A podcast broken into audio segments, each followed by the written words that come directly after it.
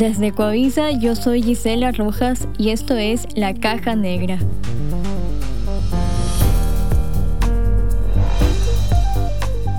Un podcast que revela lo que hay detrás de las investigaciones contadas por los periodistas que cubrieron la noticia. Empecemos.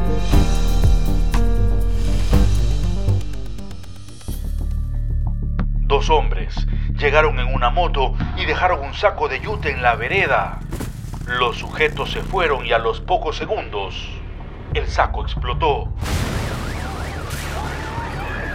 Hace más de dos meses, una bomba en el Cristo del Consuelo en la calle 8 dejó cinco personas fallecidas, decenas de heridos y casas destruidas. Ay, que nos ayude, por favor, auxilio. Acá está la chica muerta.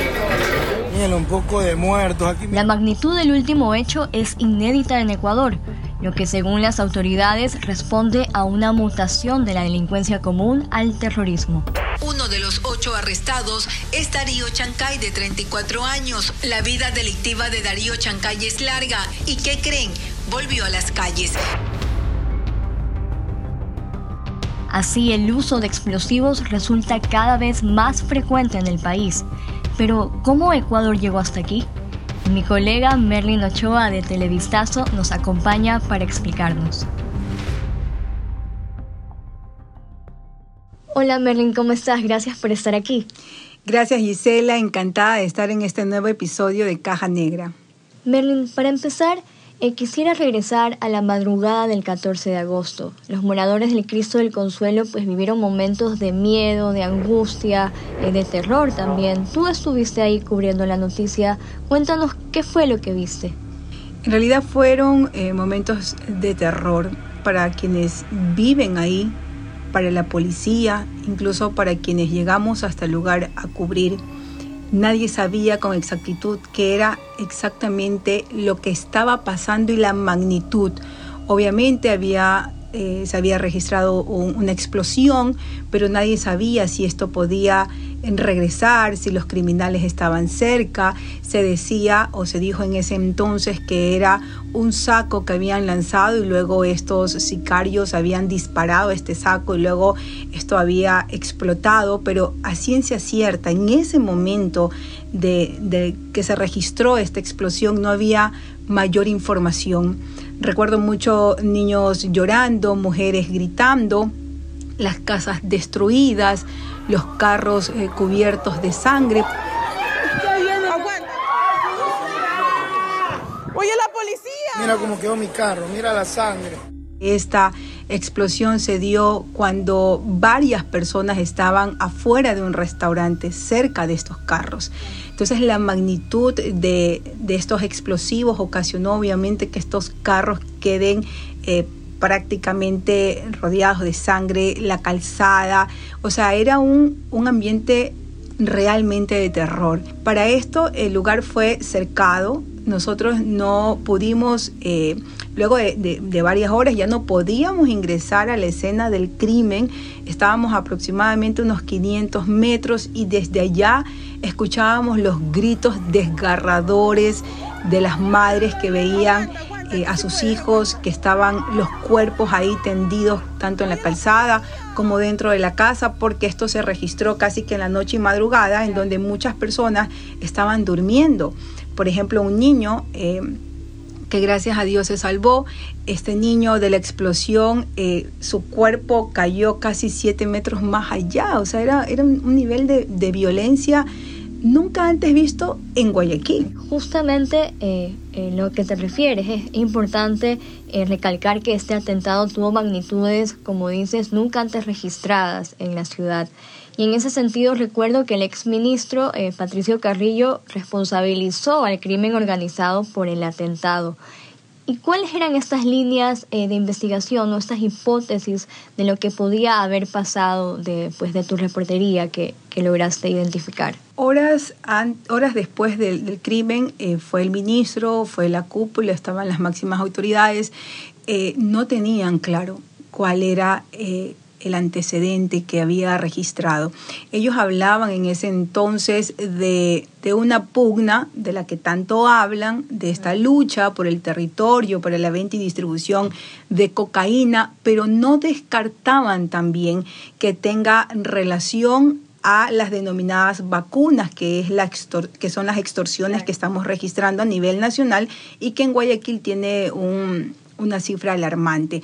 En ese momento ellos manejaban estas dos hipótesis y había una tercera incluso, porque decían que semanas antes habían decomisado eh, casi media tonelada de cocaína y se creía que en ese lugar estaba uno de los delincuentes que había dado información a la policía para dicho decomiso. Entonces tenían como tres líneas de investigación. Luego, con el pasar de tiempo, ellos eh, bueno, para esto quiero decir de que no ha habido una apertura necesaria ni de la fiscalía ni de la policía para tratar de entender qué sucedió, por qué se registró esta explosión en estos niveles de violencia nunca antes vista en Guayaquil, porque luego vamos a hablar qué ha sucedido en otras ciudades, pero en Guayaquil nunca se había registrado. Finalmente manejaban la línea que era eh, una lucha de territorio entre dos organizaciones narcocriminales. Eso era como que la línea más cercana a la que la policía había estado encaminado a indicar que por eso se había registrado esta Y una historia que no es nueva, digamos, es esa narrativa que la policía ha venido diciéndonos desde el año pasado, inicios del año. Pero me gustaría regresar al Cristo del Consuelo. ¿Cómo conocemos a este barrio? Es conocido por sus fiestas multitudinarias, pero también por estas procesiones eh, religiosas en Semana Santa. Pero, ¿dónde está ubicado? Según expertos de seguridad, eh, dicen que al estar eh, ubicado, delimitado por el estero salado y este brazo de mar que va en ruta al puerto de Guayaquil y sabemos la relevancia que tiene para el narcotráfico este, este puerto, dicen que el barrio Cristo del Consuelo se convierte en este punto, eh, digamos, estratégico para el narcotráfico. ¿Esto es así? ¿Qué pudiste ver? ¿Qué te dijeron los habitantes? ¿Cómo era vivir en la calle 8 del Cristo del Consuelo antes de este atentado? Bueno, primero el Cristo Consuelo está en el suburbio de Guayaquil, es una zona eh, de personas de escasos recursos económicos. Recorrer esas calles es ver claramente un abandono social, un abandono de obras, es ver personas eh, que no tienen empleos, caminar en el día o en la tarde es ver decenas de niños en las calles y sin que sus padres estén al cuidado de ellos. Eso es un poco el panorama de lo que es Cristo del Consuelo. Ahora, con relación al narcotráfico, eh, te puedo decir un poco, en base a mi experiencia, creo yo que no va por ahí la cosa. Yo creo que el problema ahí es microtráfico, es el consumo, la distribución interna de cocaína.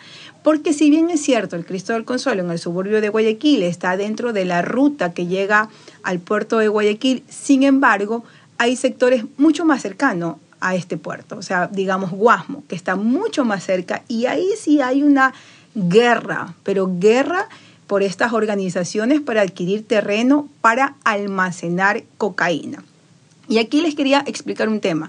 Aquí hay dos líneas criminales, el narcotráfico y el microtráfico. El narcotráfico son estas organizaciones financiadas por cárteles, por cárteles mexicanos y colombianos que financian eh, para el traslado de cocaína para Europa y Estados Unidos utilizando nuestros puertos. Pero lo, lo grave en realidad es el microtráfico. De hecho, cerca del 80% de las muertes violentas en Guayaquil tiene que ver con la venta y distribución de cocaína, heroína y marihuana en las calles de la ciudad. Yo realmente, y en base a mi experiencia, te podría decir que el tema del Cristo del Consuelo es una problemática social, un abandono del Estado, del estado en donde el crimen organizado ha ganado terreno para la venta, distribución y acopio de cocaína para el consumo interno. Merlin, ahora otro punto del que se hablaba cuando sucedió el atentado fue que había una supuesta extorsión por parte de la policía. Gravísimo. En concreto, algunos residentes señalaban que para ingresar a la calle 8 se les debía pagar a los uniformados eh, que resguardaban la zona.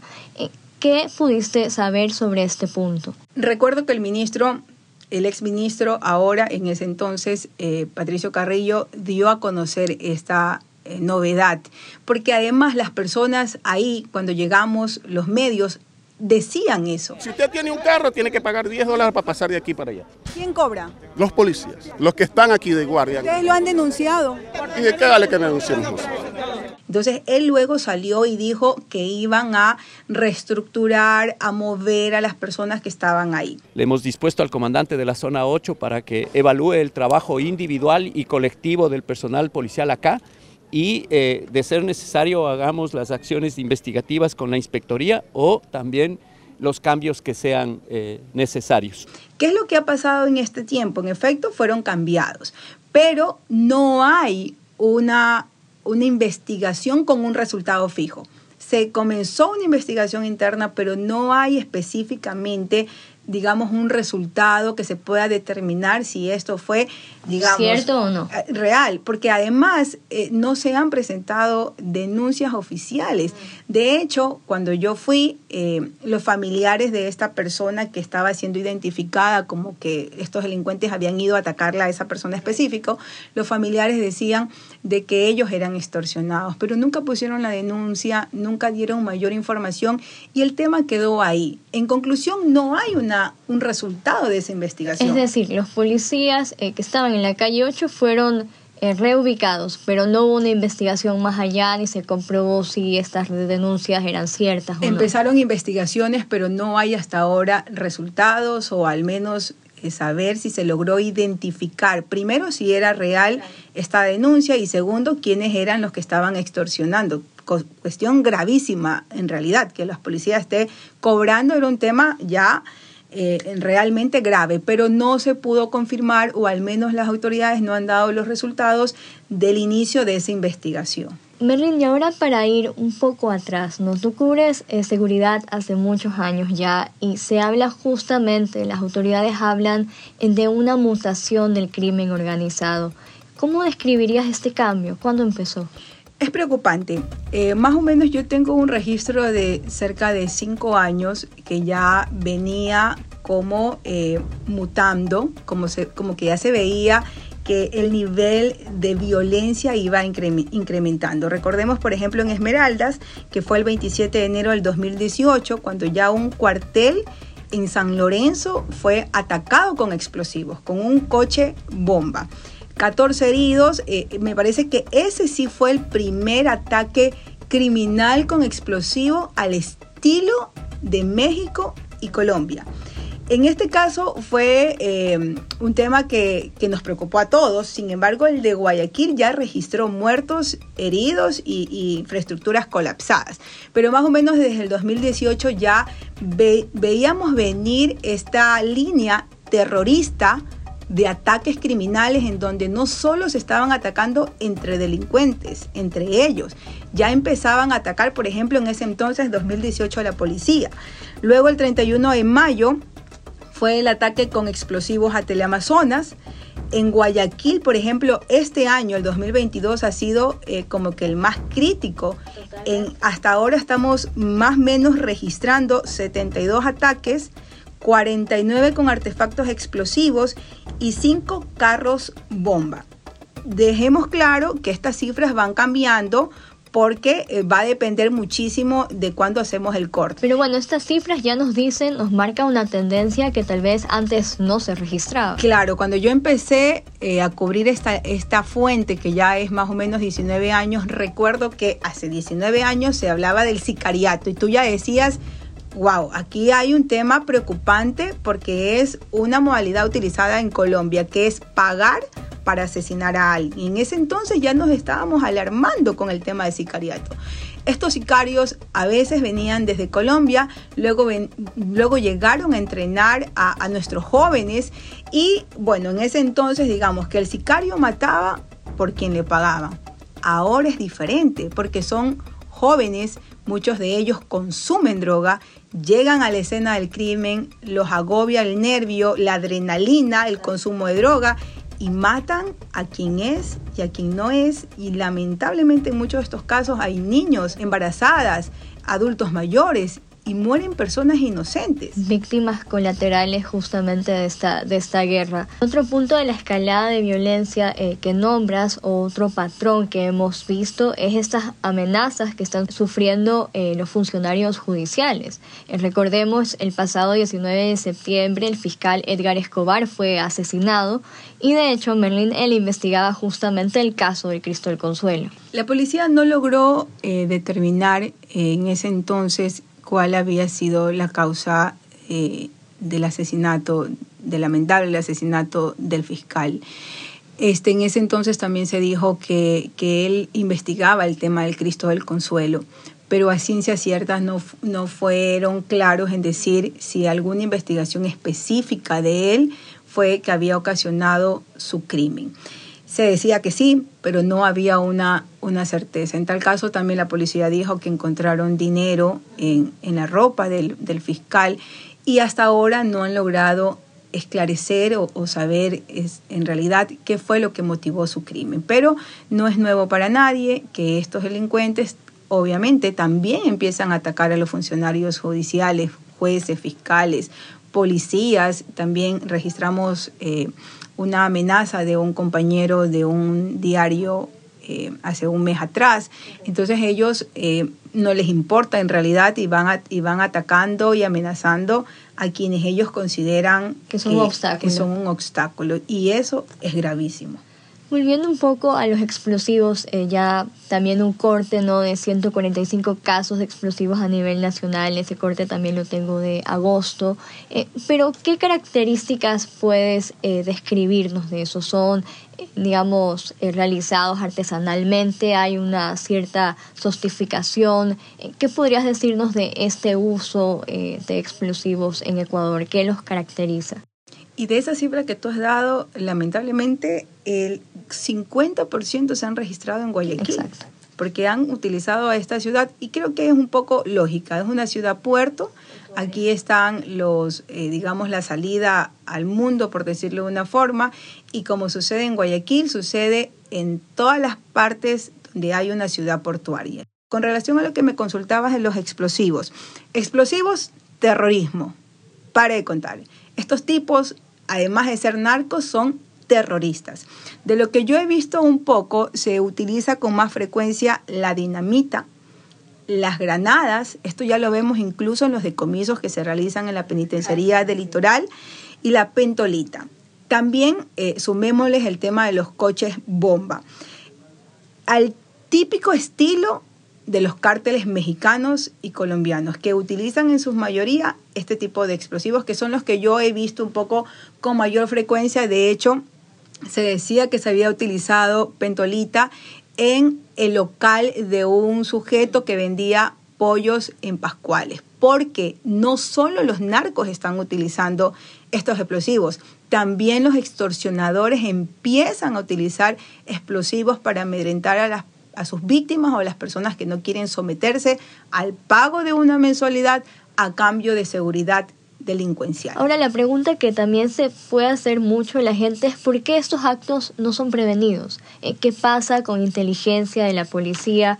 Recuerdo que el secretario de Seguridad, Diego Ordóñez, eh, decía estar consciente que era necesario tener esta información eh, privilegiada, anticipada, para poder conocer los riesgos y, amenazas que enfrentamos ante el crimen organizado. Entonces, ¿qué pasa con inteligencia, Yo creo que la policía tiene unidades especiales muy buenas, son a nivel nacional, por citar algunas, la ULCO, la Unidad de Lucha contra el Crimen Organizado, la UIA, la Unidad de Investigaciones Antinarcóticos, la UIACE, que es una unidad que tiene que ver con, con decomisos con Europa.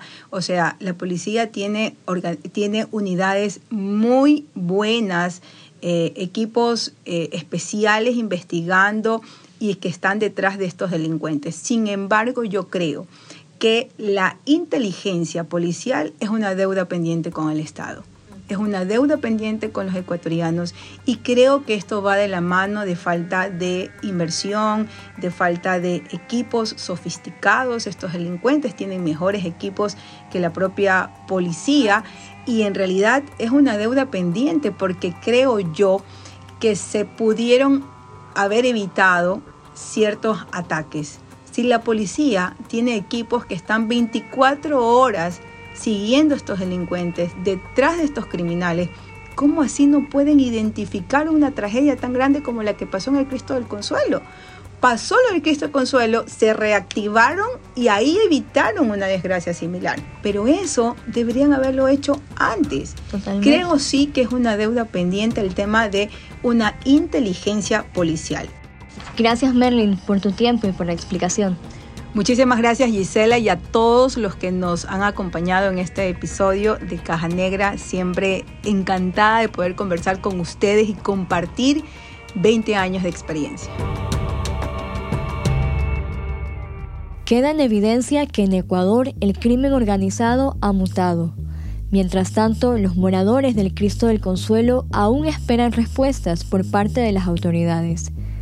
Recuerden que pueden ver los reportajes y toda la cobertura de este tema en ecuavisa.com. Eso es todo por hoy. Yo soy Gisela Rojas, los esperamos en una próxima entrega de La Caja Negra.